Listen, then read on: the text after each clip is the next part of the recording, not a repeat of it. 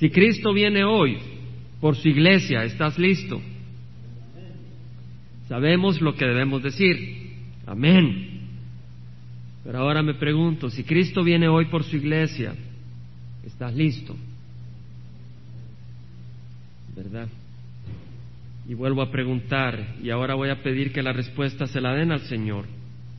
Si Cristo viene hoy por su iglesia, estás listo. No para correr, sino para subir a Él. Si hoy mueres, estás listo. ¿Verdad? Si hoy mueres, estás listo para ver a tu Creador. Esta semana fue bien interesante en el sentido de que hubieron cuatro situaciones que tuve la oportunidad de, estar eh, siendo partícipes.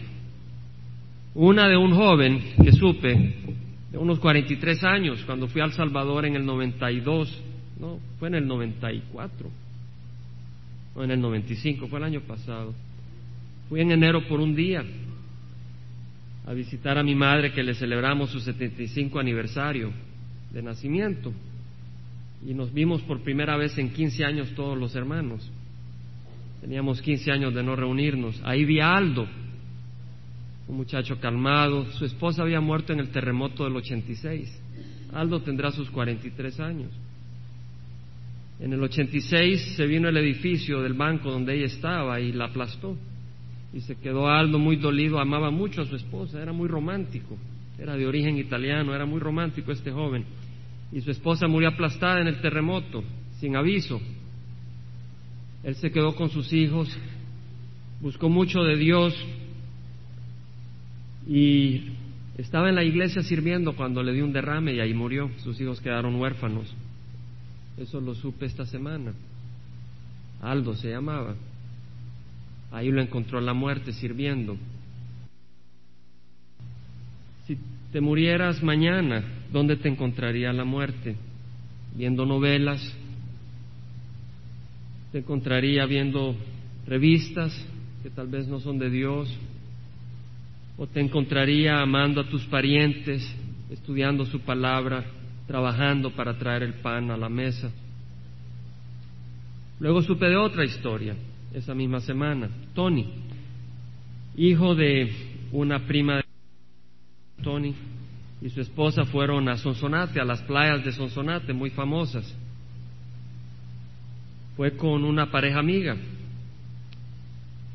Tony se metió al mar a tratar de rescatar el hijo de esta pareja. Se metió Tony, su esposa. Logró agarrar al niño y salió, pero su esposa no salió. El mar se tragó a la esposa de Tony, jovencita, y se tragó a la amiga a la esposa del amigo. Jóvenes, ¿verdad? No hay que esperar a los 80 años para morirse.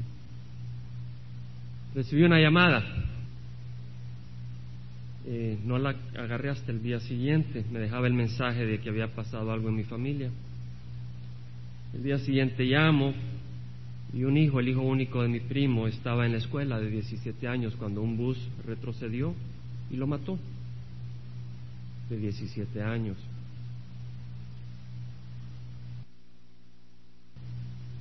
Porque le amo a Él y Él es un gran siervo del Señor, un siervo que se mueve mucho para la obra del Señor, pero se le bajó el azúcar y casi se muere de la labor, del trabajo, del esfuerzo que hace por el Señor.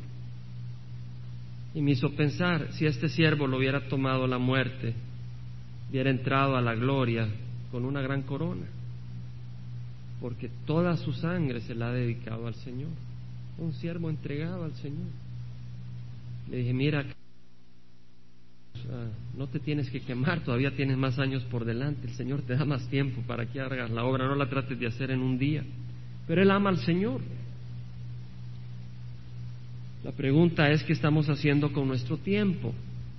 En serio, hermanos, ¿qué estamos haciendo con nuestro tiempo? ¿Qué es lo que distrae nuestra mente? Pensemos, tenemos una oportunidad de entrar al reino de los cielos, habiendo luchado la lucha como Pablo, habiendo peleado la buena batalla, o podemos entrar como quien dice a puras penas, habiendo despreciado todos los días que el Señor nos ha dado para honrarle, glorificarle y adelantar su reino. Génesis 25, 1, 4. Abraham volvió a tomar mujer y su nombre era Setura. Y ella le dio a luz a Simram, a Joxán, a Medán, a Madián, a Isbac y a Súa. Joxán engendró a Seba y a Dedán. Estos nombres aparecen en el libro de Apocalipsis, Seba y Dedán. Son los, de ahí vienen los árabes, descendientes de Abraham. Y los hijos de Dedán fueron Asurim, Letusim y Leumim, y los hijos de Madián fueron Efa, Efer, Anok, Abida y Elda. Todos estos fueron los hijos de Setura. Tuvo muchos hijos Abraham. Primero tuvo a Isaac, digo primero después de Ismael. Y después tuvo, después que Sara murió, tuvo a Setura de esposa y tuvo muchos hijos. Ahora los musulmanes dicen que Abraham es su padre y tal vez en la carne los árabes son descendientes de Abraham, pero en el espíritu no, porque ellos niegan a Jesucristo como Señor y Dios de sus vidas. Y dice la palabra que el que niega al Hijo no tiene al Padre, pero el que tiene al Hijo tiene al Padre. No podemos decir que conocemos a Dios y rechazamos a su Hijo Jesucristo. Así que los árabes podrán ser hijos en la carne, pero no en el espíritu. Aún los mismos judíos no eran todos hijos de Abraham en el espíritu. Eran hijos del diablo muchos, les dijo Jesucristo, porque hacían las obras del diablo, matar, odiar, mentir, no las obras de Dios. Sin embargo, el versículo 5 dice que Abraham dio a Isaac todo lo que poseía.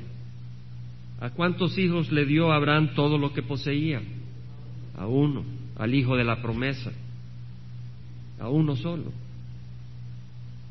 Si tú eres hijo de la ley y no hijo de la fe, si tú eres hijo de Dios en base a la fe en Jesucristo y no tratando de ganarte por buenas obras el reino de los cielos, entonces tienes todo lo que Dios posee.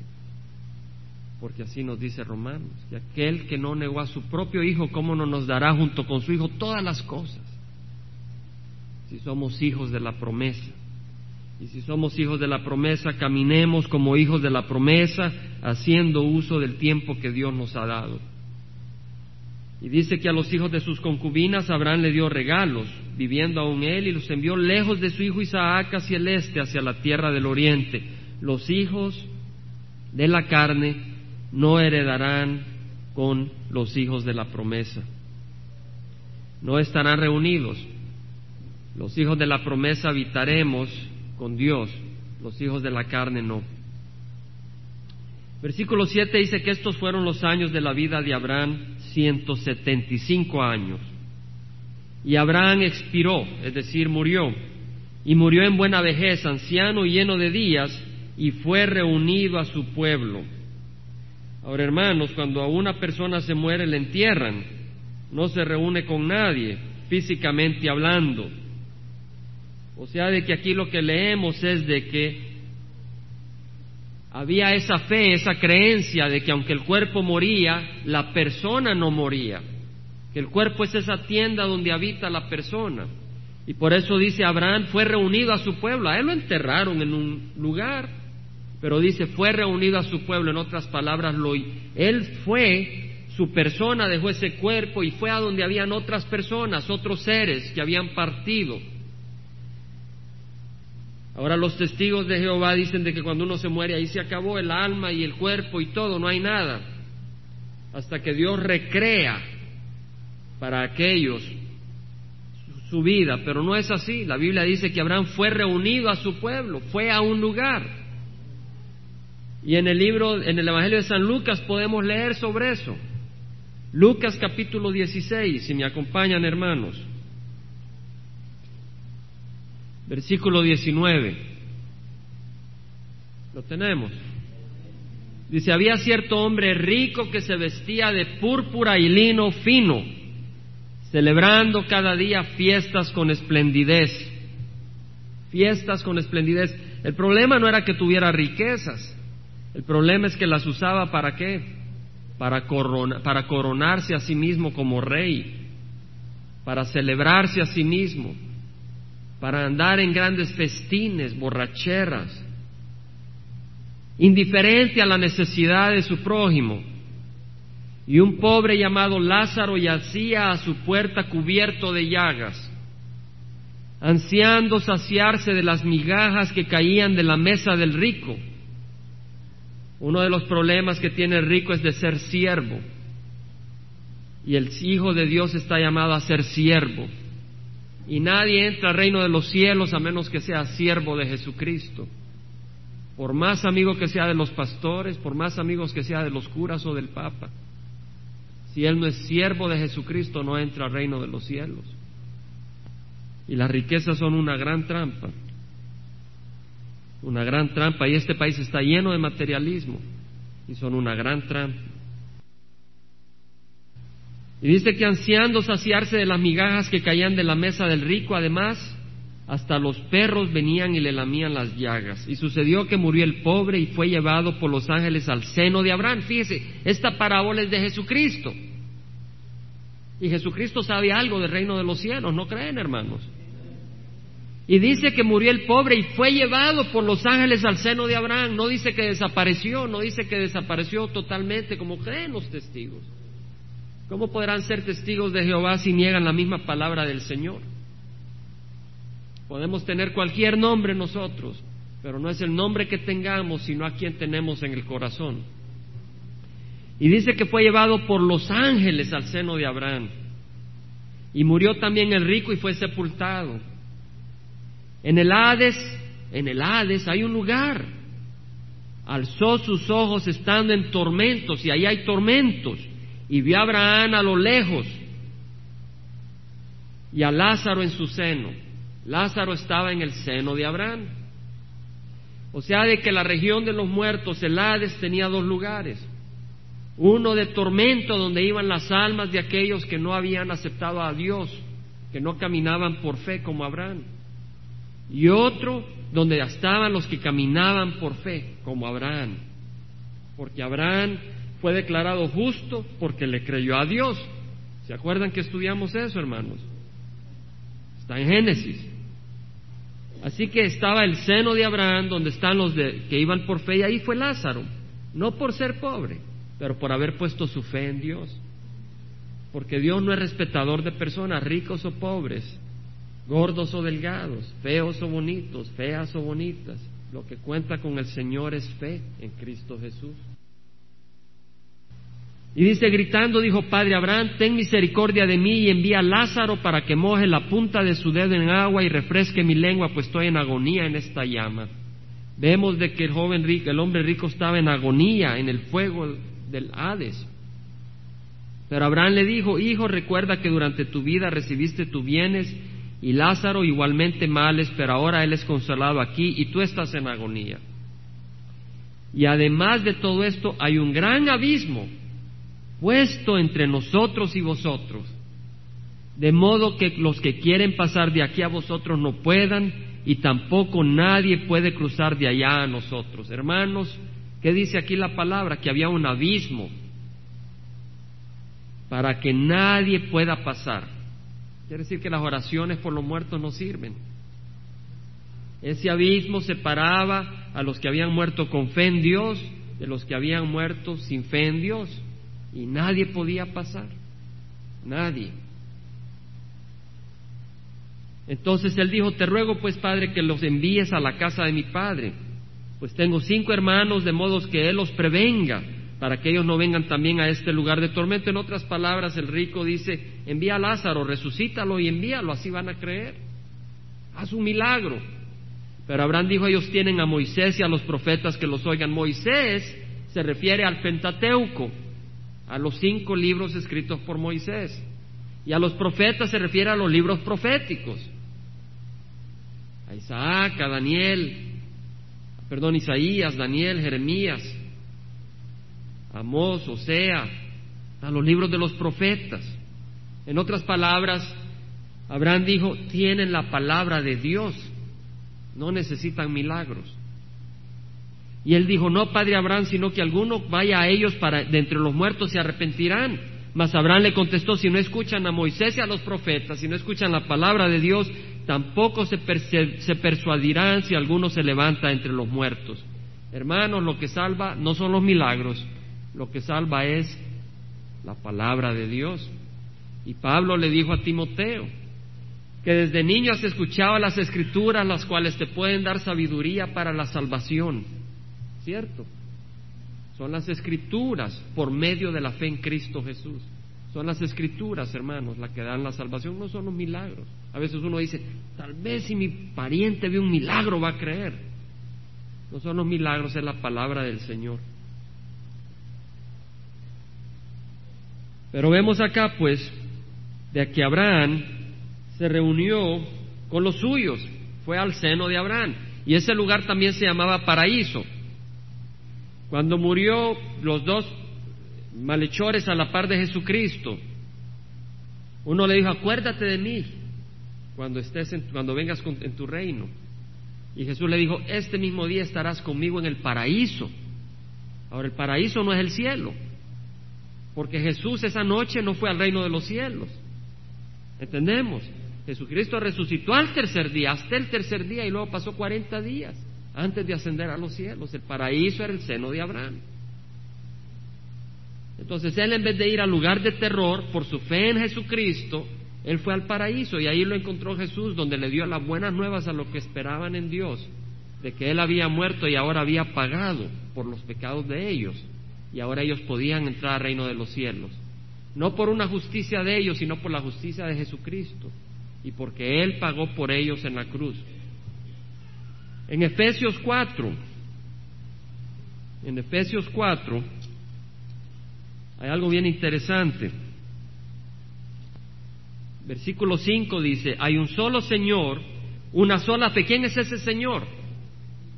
Jesucristo. Hay un solo Señor. Un ángel no puede ser Señor nuestro. Jesucristo es nuestro Señor. Un solo Señor, una sola fe. Fíjese que no habla de denominaciones. Estuvimos con Efraín en una casa hace, unos cuantos días. Y pues eh, otros hermanos que tengan deseos de acompañarnos, yo sé que Víctor tiene grandes ganas, pues nos vamos a reunir, a visitar. Lo que tengo en mi corazón, hermanos, es abrir un estudio bíblico en ese complejo de apartamentos. ¿Verdad? que el Señor abra. Ya recibieron, recibió una jovencita a Cristo esa noche.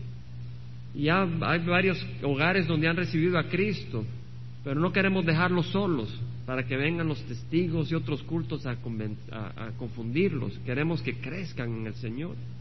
Y cuando el Señor los traiga, que se unan con nosotros. ¿Verdad?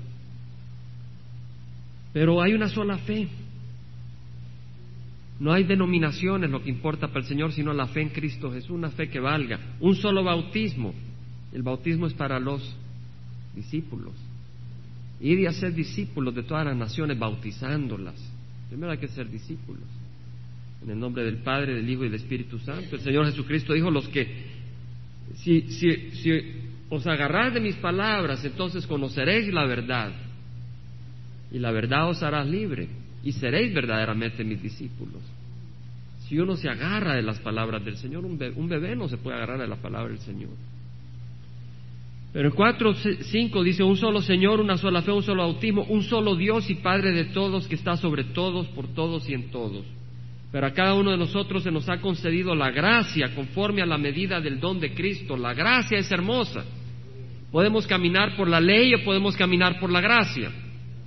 Ahora, el que camina por la ley es como el perro, sin querer ofender, que tiene cadenas y no se puede mover a menos que las cadenas le permitan. Y hasta donde llega la cadena, hasta ahí se puede mover el perro. Y así el que está bajo la ley, él quisiera pecar, pero peca hasta donde puede, hasta donde cree que puede pecar sin ser condenado. En cambio, la gracia es distinto, la gracia rompe las cadenas y somos libres. Entonces ya no pecamos porque hay una cadena que nos detiene, que nos dice, no peques, solo hasta aquí puedes llegar, sino que buscamos servir a Dios. Nos gozamos en la ley de Dios y amamos al Señor. Es la diferencia de caminar bajo la ley y caminar bajo la gracia. Un solo Dios y Padre. Por tanto, dice el versículo 8, cuando ascendió a lo alto, ¿de quién está hablando? de Cristo llevó cautiva una hueste de cautivos. Ahora le voy a compartir y dio dones a los hombres. Le voy a compartir que he visto distintas interpretaciones, pero le voy a compartir lo que siento en mi corazón. Cuando ascendió a lo alto, llevó cautivo una hueste de cautivos. Para mí, hermanos, son todos aquellos que estaban en el Hades, en el vientre de Abraham, que subieron con Jesucristo al reino de los cielos. Fueron sus almas, no sus cuerpos, porque no todos resucitaron, pero sus almas salieron del Hades, porque ya no tenían que esperar en el Hades, y subieron con Jesucristo. Primero entró Jesucristo, porque no podían entrar sin antes entrar a un intercesor, Jesucristo. Y dio dones a los hombres, que son los regalos espirituales. Esta expresión ascendió, ¿qué significa? Sino que él también había descendido a las profundidades de la tierra. Probablemente el Hades está en el centro de la tierra.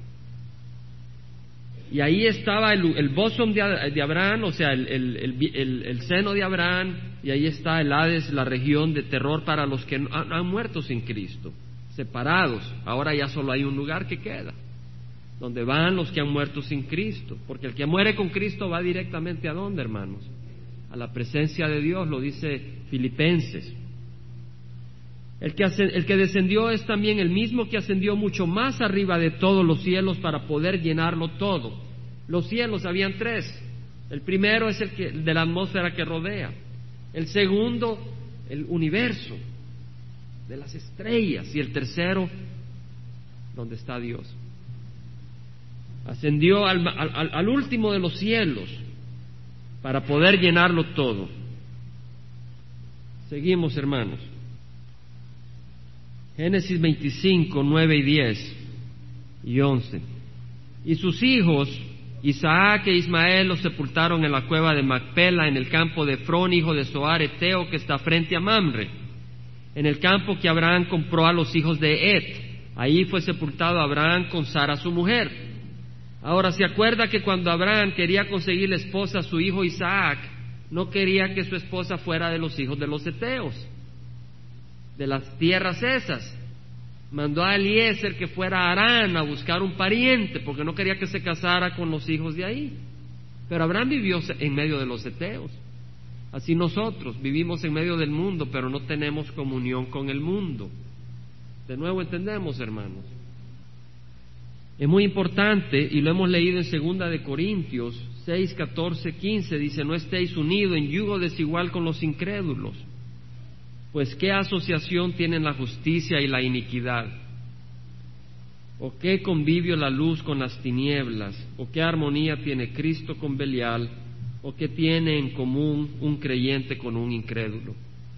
Vivimos en medio del mundo, pero no participamos del mundo, hermanos. Nunca nos olvidemos de eso. No participamos de las cosas del mundo. Mantengámonos santificados, no a base de nuestra propia justicia, ¿verdad, hermanos? Nuestra santificación es por la sangre de Cristo, nuestra santidad, pero santificación también quiere decir separados para vivir de acuerdo a las cosas del Señor. ¿Entendemos, hermanos? Sucedió que después de la muerte de Abraham, Dios bendijo a su hijo Isaac y habitó Isaac junto a Beer Lahai Roy. Una vez más, hermanos, ¿qué hizo Dios? Bendijo a Isaac. ¿Por qué lo bendijo? Porque era hijo de la promesa. Hermano, si usted, hermana, si usted ha recibido a Jesucristo, Dios qué hace? Lo bendice. Es la promesa del Señor. Y podemos creer o podemos decir, no, Señor, tú no me vas a bendecir hasta que haga algo bueno. Le queremos añadir a la cruz. No le añadamos a la cruz. Cristo murió por nosotros y Él nos va a bendecir. Y Él nos bendice y recibamos sus bendiciones, que es por gracia, no por nuestras obras. Nuestras obras de justicia son peores que trapos de inmundicia. Dejamos, dejemos que Él nos bendiga, recibamos su amor, recibamos sus bendiciones. Lo mencionado el miércoles, lo mencioné el domingo pasado y lo vuelvo a mencionar. El que se acerca al Señor, el velo es quitado. Porque el, espíritu, porque el Señor es el Espíritu. Y donde está el Espíritu del Señor hay, hay libertad. Y nosotros con el velo descubierto, porque hemos venido a Jesús, contemplando como en un espejo la gloria del Señor, estamos siendo transformados en su imagen, de gloria en gloria, como por el Señor el Espíritu. ¿Quién nos va transformando? Cristo, hermanos. El Señor nos va transformando. Usted dirá, pero yo no lo siento, sí. Va por situaciones que no le gustan, el Señor está trabajando en su vida ahí. Es el Señor el que hace la obra, solo creamos. Ay, es que yo soy tan malhumorado. Está bien, el Señor seguirá haciendo la obra. ¿Por qué? Porque eres hijo de la promesa. ¿Lo crees o no? ¿O esperas decir, no, hasta que yo sea mejor, el Señor me va a bendecir? Eso es añadirle a la cruz de Cristo. No es así la cosa. Vamos caminando seguros que el Señor seguirá trabajando en nuestro corazón. Pero eso sí, si lo hemos hecho Señor de nuestra vida. Porque si no lo hemos hecho Señor de nuestra vida, no. A, nadie engañamos. Tal vez engañamos a muchos, pero no a Cristo. En Gálatas 3, Gálatas 3, dice la palabra del Señor, o Gálatas insensatos, ¿quién os ha fascinado? o es decir, embrujado a vosotros, ante cuyos ojos Jesucristo fue presentado públicamente como crucificado. Esto es lo único que quiero averiguar de vosotros. ¿Recibisteis el Espíritu por las obras de la ley o por el oír con fe? Por el oír con fe. Eso es todo.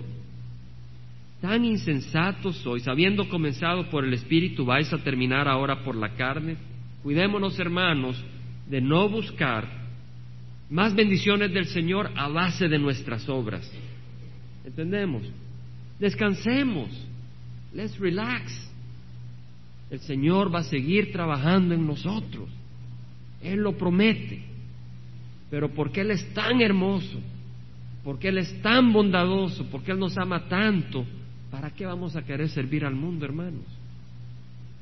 No tiene sentido. Lo más hermoso es servir al Rey de Reyes y al Señor de Señores.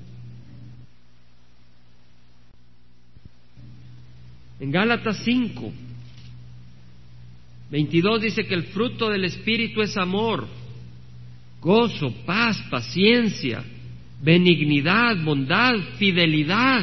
¿Eres fiel? ¿Eres fiel con tu esposa? ¿Eres fiel con tu esposo? Mansedumbre, dominio propio. Hermano, tenemos una carne que es rebelde. Dominio propio no quiere decir de que no la tenemos, quiere decir que la ponemos bajo la autoridad del Espíritu. Contra tales cosas no hay ley. En Mateo 6:33, estos son los frutos del Espíritu. Hermanos, piensen. Dice, el fruto del Espíritu es amor. ¿Quién cree que necesita más amor? Amén. Ojalá crean eso, hermanos. Yo creo que necesito mucho más amor. Gozo. ¿Quién cree que necesita más gozo en su vida? Amén. Ese es fruto del Espíritu. No lo puede producir. El Señor lo va a producir a la medida que vamos obedeciendo. Paz. ¿Quién quiere más paz en su vida? Amén. Paciencia. ¿Quién quiere más paciencia? A mí no me gusta tener paciencia, dice uno. No, si necesitamos paciencia, pero es un fruto del Espíritu. Pregúntele a alguien que ha perdido la paciencia si quiere tener paciencia. Por eso le digo. Decimos amén, pero cuando estamos irritados no queremos tener paciencia, queremos reventar. ¿Cierto? La paciencia es un fruto del Espíritu. Solo Dios la puede producir. Y Dios promete que la va a producir porque recibimos el Espíritu por las obras de la ley o por oír con fe. Y ahora estamos oyendo con fe o estamos trabajando nuestra salvación. Entonces estamos oyendo benignidad, bondad, mansedumbre, dominio propio. Con tales cosas no hay ley. Gloria al Señor. En Mateo 6, 33, dice la palabra del Señor, pero buscad primero su reino y su justicia y todas estas cosas os serán añadidas. Estas cosas se nos van a añadir, el pan sobre la mesa, las bendiciones del Señor a medida de que estamos en Él. Porque si hay otro Señor en nuestro corazón, entonces no. ¿Entendemos, hermanos? Mateo 7. Versículo 9 dice, ¿qué hombre hay entre vosotros que si su hijo le pide pan le dará una piedra? O si le pide un pescado le dará una serpiente. Si vosotros siendo malos sabéis dar buenas dádivas a vuestros hijos, ¿cuánto más vuestro Padre que está en los cielos dará cosas buenas a los que le piden? Fíjese hermano que si un hijo le pide pan no le va a dar una piedra, ¿cierto? Pero si un hijo le pide piedra para comer, ¿usted le va a dar una piedra? Si un hijo le pide a uno una serpiente, ¿le va a dar una serpiente o le va a dar un pescado? Le va a dar un pescado. El Señor no siempre nos da lo que queremos, porque a veces buscamos en la carne, no en el espíritu. El Señor nos ama, pero todo lo que necesitamos, todo aquello que es para nuestro bien, se lo pedimos y Él nos lo da. En segunda de Corintios, como leímos, el Señor va transformando nuestro corazón porque somos hijos de la promesa. Nos da lo que es bueno y el Espíritu Santo es bueno. Seguimos en Génesis. Entonces, ¿qué pasó con Abraham? Se murió, ¿verdad? Y fue al seno de Abraham, ¿cierto? Al seno de Abraham. Pero con Cristo Jesús, ¿hacia dónde fue? Al reino de los cielos. Versículo 2, estas son las generaciones de Ismael, hijo de Abraham, el que Agar, la egipcia sierva de Sara, le dio a luz a Abraham. Y estos son los nombres de los hijos de Ismael nombrados por el orden de su nacimiento. El primogénito de Ismael, Nebayot. El número uno, ¿verdad? Nebayot. Después Sedar, dos. Adbeel, tres. Mibsam, cuatro. Misma, cinco. Duma, seis. Masa, siete. Adar, ocho. Tema, nueve, Getur diez, Nafis once y Sedema doce. Estos son los hijos de Ismael. ¿Cuántos hermanos? Y estos sus nombres por sus aldeas y por sus campamentos, doce príncipes según sus tribus. Ahora, si vemos a Génesis 17, vemos de que en el versículo 20, que el Señor le dijo a Ismael que iba a tener doce hijos. Le dijo a Abraham que Ismael iba a tener doce hijos. Génesis 17, 20, el Señor le dice, y en cuanto a Ismael te he oído, he aquí, yo lo bendeciré y lo haré fecundo y lo multiplicaré en gran manera, engendrará a doce príncipes y haré de él una gran nación. Hermanos, el Señor conoce el pasado, el presente y el futuro. Nuestro Dios conoce todo. Y es una gran paz saber que Él conoce todo. Estos fueron los años de la vida de Ismael, 137, y expiró y murió y fue reunido a su pueblo. Y habitó desde Avila hasta Chur, que está enfrente de Egipto, según se va hacia Siria, se estableció ahí frente a todos sus parientes. Versículo 19, estas son las generaciones de Isaac, hijo de Abraham. Abraham engendró a Isaac. Tenía Isaac cuarenta años cuando tomó por mujer a Rebeca, hija de Betuel, arameo de Padán Aram, hermana de Labán arameo. Y oró Isaac a Jehová en favor de su mujer porque ella era estéril. Y lo escuchó Jehová y Rebeca, su mujer, concibió. ¿Cuántos años tenía Rebeca? ¿Cuántos años estuvo Isaac con Rebeca sin que Rebeca tuviera varón? Lo vemos ahí. En el versículo 26 al final dice, Isaac tenía 60 años cuando ella los dio a luz. Isaac tenía 40 años cuando tomó por mujer a Rebeca, dice el versículo 20. Quiere decir que por 20 años Rebeca no tuvo tierno. 20 años. Y dice que a los 20 años se le ocurrió a Isaac orar. Pasó 20 años sin orar. Y a los 20 años se le ocurrió, pues le voy a pedir al Señor. Así somos a veces, hermanos. Y dice, y oró Isaac a Jehová en favor de su mujer porque ella era estéril y lo escuchó Jehová y Rebeca su mujer concibió. Debemos de orar por las necesidades de nuestros parientes, de nuestros hogares, de la congregación.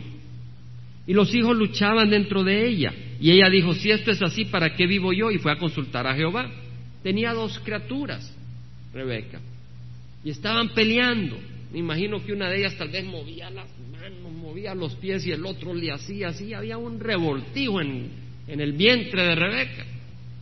Tan miserable era su embarazo que prefería morirse. Ahí lo dice. Dice que ella dice, ¿para qué vivo yo? Y fue a consultar a Jehová. Hermanos, esa lucha que había en Rebeca la hay a veces en nosotros. Hay dos fuerzas, la fuerza de la carne y la fuerza del espíritu. ¿Entendemos? En Gálatas 5, 16 al 18,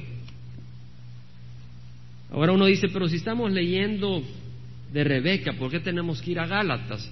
Porque el espíritu es soberano. Y el espíritu cuando vamos leyendo el Antiguo Testamento nos revela cosas y verdades que se aplican a nuestras vidas. Entonces hay dos cosas cuando estudiamos la palabra. Una, entender el significado de la palabra para ese momento. ¿Entendemos? Pero otra, permitir que el Espíritu nos enseñe también alguna cosa que nos trae a la mente. Y así podemos ver que el Espíritu nos trae a la mente que así como en Rebeca habían dos criaturas que peleaban unas con otras, así en nuestro cuerpo, en nuestras personas hay dos fuerzas que pelean una con la otra, la carne y el Espíritu. Y en Gálatas 5, 16, 18 digo, digo pues andad por el Espíritu y no cumpliréis el deseo de la carne. Hermanos, este es, una, es un mandato del Señor y es una bendición del Señor. Dice, andad por el Espíritu y no cumpliréis el deseo de la carne, porque el deseo de la carne es contra el Espíritu y el del Espíritu es contra la carne pues estos se oponen el uno al otro de manera que no podéis hacer lo que deseáis. Y uno está frustrado. Pero si estáis guiados por el Espíritu, no estás bajo la ley. Hermanos, en esa lucha, y Pablo habla de eso en Romanos, capítulo 7 y 8, esa lucha trae falta de paz al corazón. Hasta que clamamos como Pablo, y actuamos como Pablo que dice, con Cristo he sido crucificado. Y ya no soy yo el que vive, mas Cristo vive en mí. Y la vida que yo vivo en la carne la vivo por fe en el Hijo de Dios, que me amó y se dio a sí mismo por mí. En el momento en que decimos, me doy por vencido, yo no puedo ganar esta batalla, Señor, entra en mi vida, yo quiero vivir para ti, y dedico mi vida para el Señor, se ganó la batalla. ¿Entendemos? Y tenemos paz, porque ya no está la carne y el espíritu luchando, sino que la carne está crucificada y nuestro espíritu está redimido. Tenemos la fuerza del Señor. Génesis 25. Pero volviendo al caso histórico, Rebeca tenía estas dos criaturas, y dice el versículo 23 que Jehová le dijo, dos naciones hay en tu seno y dos pueblos se dividirán desde tus entrañas.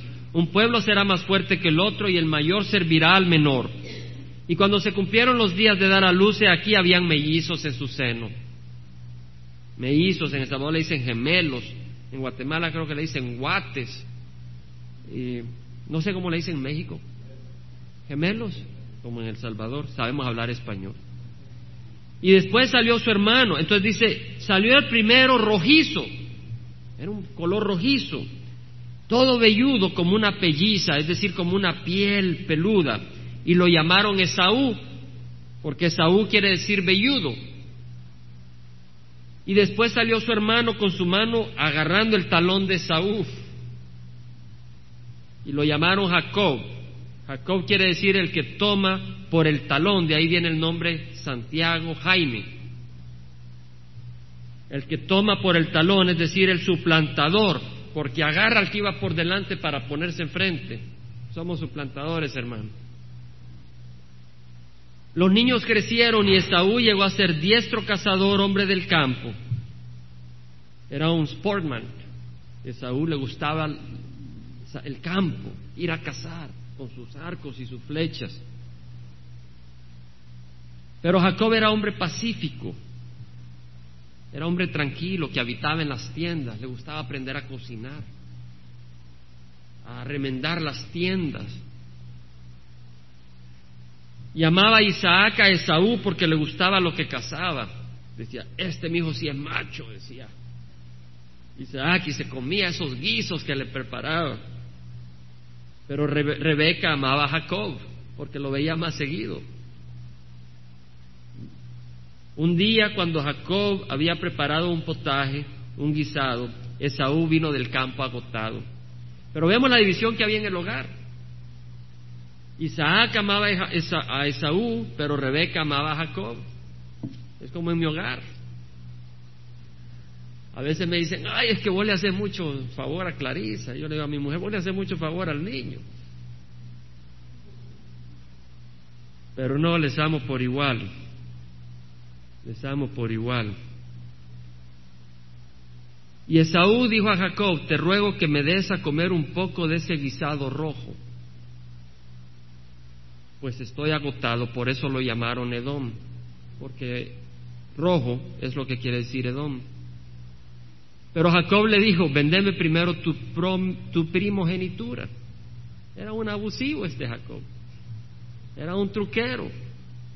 Le dijo, vendeme tu primogenitura una taza de guisado a cambio de las bendiciones de Dios. Imagínese. Y Esaú dijo, aquí estoy a punto de morir, ¿de qué me sirve pues la, la primogenitura? Y Jacob dijo, júramelo primero. Y él se lo juró y vendió su primogenitura a Jacob. La primogenitura implicaba dos cosas. Una, el doble de la herencia a uno que al otro. Y de hecho, las bendiciones espirituales al, primogénito. Y Esaú se las dio. Entonces Jacob, dijo a Esaú, eh, Jacob dio a Esaú pan y guisado de lentejas, y él comió y bebió, se levantó y se fue. Así menospreció Esaú la primogenitura. Fíjense, hermanos, despreció las bendiciones de Dios por una taza de lentejas. Hermanos, ¿no hemos hecho muchas veces así nosotros? Dice que la palabra del Señor en Hebreos 12, Hebreos 12, versículo 15, nos amonesta el Señor y dice, mirad bien de que nadie deje alcanzar la gracia de Dios de que ninguna raíz de amargura brotando cause dificultades y por ello muchos sean contaminados, de que no haya ninguna persona inmoral ni profana como Esaú que vendió su primogenitura por una comida. Dios le llama inmoral por vender las bendiciones de Dios por una taza de lentejas. Porque sabéis que aún después cuando quiso heredar la bendición, después quiso heredarla, fue rechazado pues no halló ocasión para el arrepentimiento, aunque la buscó con lágrimas. ¿Qué le pasó a David después de que pecó con Betsabé? Dios lo perdonó, pero la espada no se apartó de su hogar. ¿Cierto, hermanos? Cuidado, hermanos. Cuidado. Y dice, Aún después, cuando quiso heredar la bendición, fue rechazado, pues no halló ocasión para el arrepentimiento, aunque la buscó con lágrimas. Se puede ver de dos maneras, que no halló ocasión para el arrepentimiento en el sentido que no logró de que Dios cambiara de mente. Pues si él le había dado ya la, la primogenitura a su hermano Jacob, el Señor no se le iba a quitar ahora a Jacob y dársela a Esaú. Uno, y segundo, puede interpretarse cuando dice no hay ocasión para el arrepentimiento en el sentido de que él le dio furia, le dio enojo haber perdido la primogenitura, pero no se arrepintió de su error espiritual. ¿Entendemos, hermanos? No se arrepintió. Él quería las bendiciones, pero no se arrepintió, no se humilló ante el Señor. Y sabemos que Saúl era un rebelde, porque Abraham no quiso que Isaac se casara con la gente de esa zona mandó a traer una mujer de Arán, ¿se acuerdan? Sin embargo, ¿con quién se casó Esaú? Con dos mujeres de esa zona. Lo podemos leer en el versículo 34 y 35. Cuando Esaú tenía 40 años, se casó con Judith, hija de Beeri Eteo, los Eteos, donde vivía Abraham, y con Basemat, hija de Elón Eteo. Los dos eran Eteos, las dos mujeres.